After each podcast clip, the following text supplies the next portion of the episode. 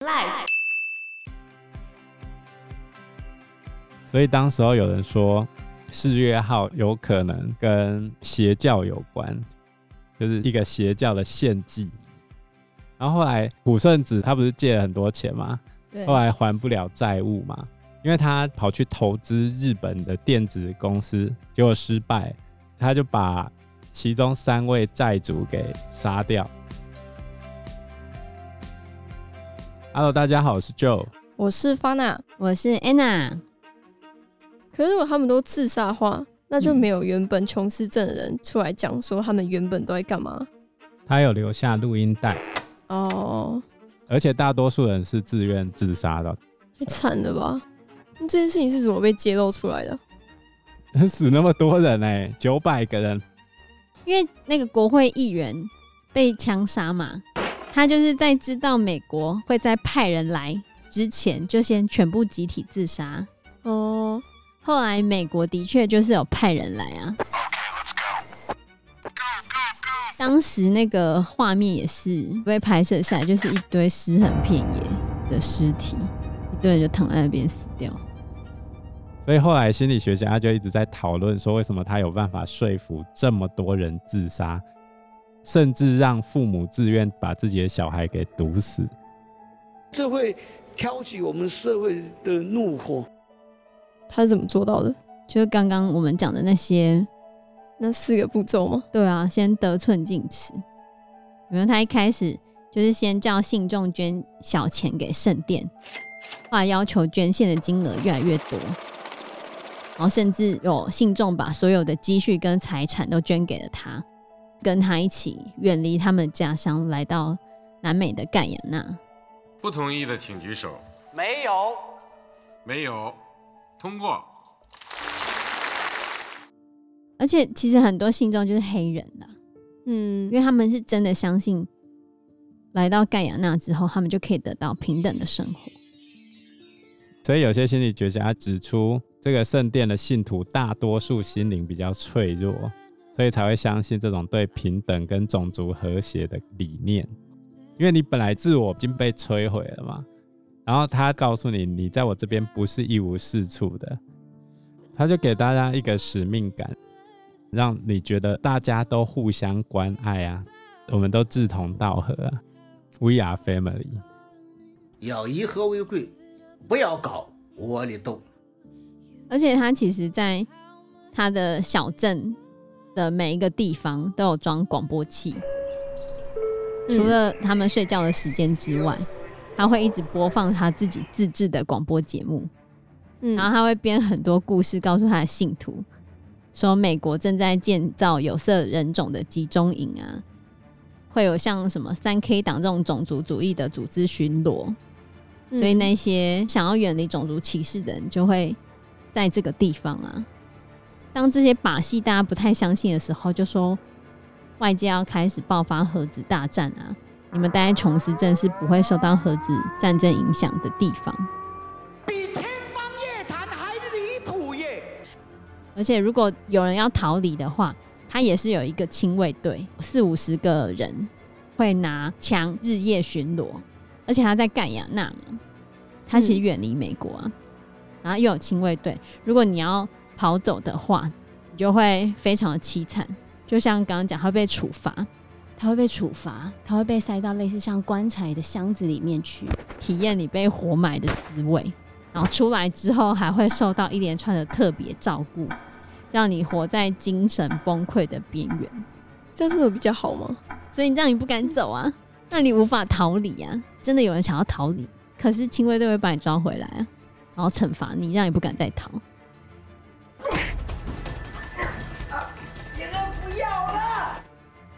别人看到的时候，他也知道哦，不可以跑，好可怕哦。对啊，这一个就是美国史上最多集体自杀的情况。这又跟韩国的一个邪教事件叫五大洋案有点像，就是有一个工艺品集团叫做五大洋，这个是由他的负责人叫做朴顺子，在一九八四年设立的。朴顺子早年的时候身体不太好，然后医院查不出原因，结果一九七四年的时候，他突然痊愈了，所以他认为这是神让他康复的。从此之后，他开始信教，一边信教一边吸收信徒，然后最后他就说这个世界快要灭亡了，要相信他这个教主才可以。从此之后，他就自居为教主，然后创立了一个新兴的教派，叫做五大洋，然后就跟他的信徒借了一百七十亿韩元，除以四吧，是吗？除以四十，四亿左右。然后朴顺子就说，他之后会支配五大洋，掌握全世界。这什么鬼话？所以他就让这些信徒跟他的家人共同生活，然后洗脑。他最常跟信徒说：“你们都是孤儿，我才是你们的母亲。”接下来，五大洋集团设立之后，他就拿这些钱去设幼稚园跟孤儿院，一方面收钱，一方面洗脑，然后也常常对信徒施暴，威胁他们拿钱来。施暴，哎，对啊，结果他信徒越来越多，遭遇到的困难还有阻碍。这些都算是因果病的一种。其中有一个非常有名的阴谋论，就是二零一四年的时候，韩国曾经发生过一个案件，叫世越号。嗯。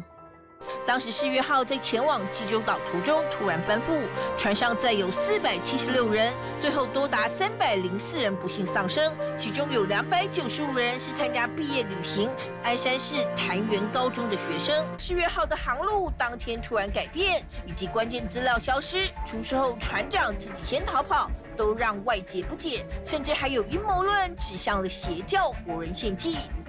总共三百零四人死亡了。那为什么会那么多人死亡？是因为船长跟学生讲：“你们先待在房间里面，等待我下一步的指示。”然后船长就跑了。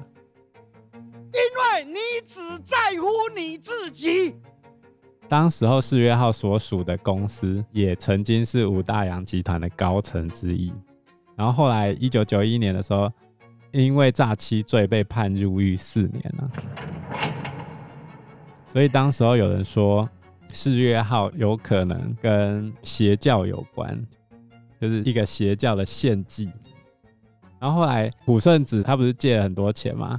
后来还不了债务嘛，因为他跑去投资日本的电子公司，结果失败，他就把其中三位债主给杀掉。Kill them all！啊，觉得这有点夸张。接着他就带着他的一些。职员跟部下跑去原本五大洋工艺品集团员工餐厅的顶楼过生活。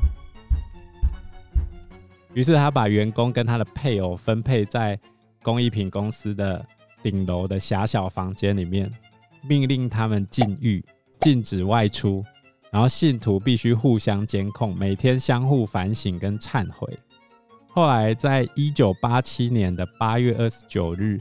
有一个员工到工厂巡视的时候，他可能闻到臭味啊，或者是湿水之类的，然后把天花板打开，发现上面总共有三十二具尸体。朴顺子跟三十一个员工全部死在工厂的天花板，自杀。因为没有办法厘清到底是集体自杀还是因为债务关系而他杀。这个案件后来就变成韩国知名的悬案。为什么这么多邪教？对啊，好多哦。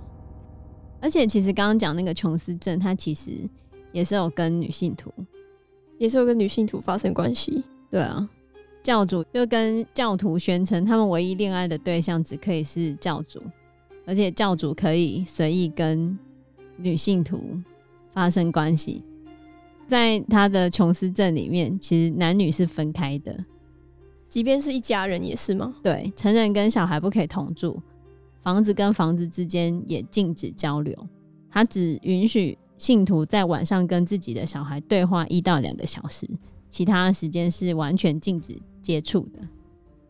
然后他要求所有的小孩把他当成父亲，就是他要切断信徒们爱情、亲情跟友情的关系，切断一切情感联系。对啊，笑哎、欸，只可以相信他。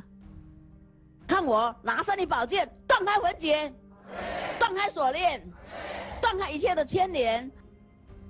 最近 Nexting 也是有点类似这个样子啊，对啊，慢慢的让你得寸进尺。一开始你只是参加他的其他的课程，所以像那个有另外一个加拿大女星艾德蒙森，她原本也是加 Nexting 十年以上，嗯，然后她也是后面才被招募进去那个秘密组织，就那个性奴的组织。可是他前面在 Nexting 的时候。也完全没有发现到这个组织有哪里怪怪的，有哪里怪怪的。可能前期或者是某一些他的心灵成长的团体，是真的对有一些人是有帮助的。嗯，也许前面的那个邪教的那个状态还没有那么夸张，可到后面就是那个性奴组织，它的缩写是 DOS。然后加入这个组织之后，他才发现里面有多么的可怕，因为就是他里面要被烙印啊，然后。变成教主的性奴隶啊，非常没有水准，让我大失所望。也是这个 DOS 组织之后，才有确切的证据，然后这个邪教才会被揭穿出来吧。不然，如果按照他前面一开始单纯只是吸金啊，然后来去创办一些那个心灵成长课程的话，可能还。可能他还可以延续下去，嗯，我猜想，就好像直销，你有拿到那些东西，你就觉得应该是正常的啊。那如果到此为止也就算了。如果他只是线上授课，只是他的那个课程很贵，那也是你情我愿的啊，我就愿意交那么多钱来参加这个课程，被骗或者是我就相信这个课程，也许这课程都真的有帮助，那些都还好。可是他到后面真的。有那种 DOS 这个组织出现的时候，那就不一样了。那我们这一集节目就讨论到这边，谢谢大家，谢谢大家，拜拜，拜拜，拜拜。